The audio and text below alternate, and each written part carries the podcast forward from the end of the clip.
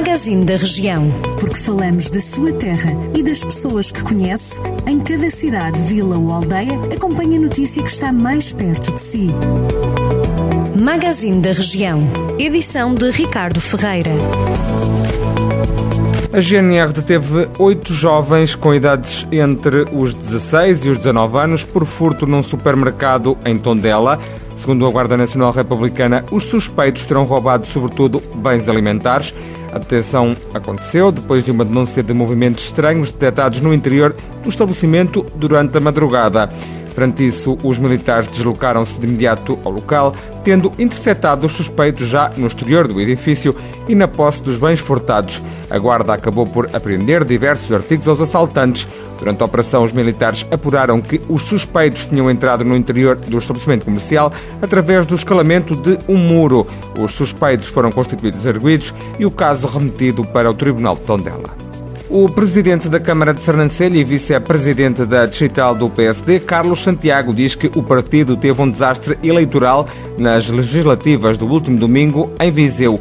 O partido ficou em segundo lugar, atrás do PS, que venceu as eleições na região, mas foi em Sernancelho que os sociais-democratas tiveram a melhor votação, 55,56% dos votos, tendo sido um dos sete conselhos do distrito onde o PSD conseguiu ganhar no distrito. Carlos Santiago encara o resultado do Partido Social Democrata em Viseu como preocupante e diz que merece uma reflexão dentro de portas com militantes e estruturas locais, distritais e nacionais para preparar o futuro do partido.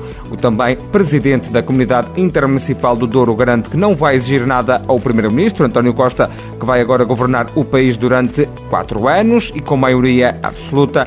Ainda assim, Carlos Santiago recorda que o líder do PS tem que pagar a dívida que disse ter para com o interior do país.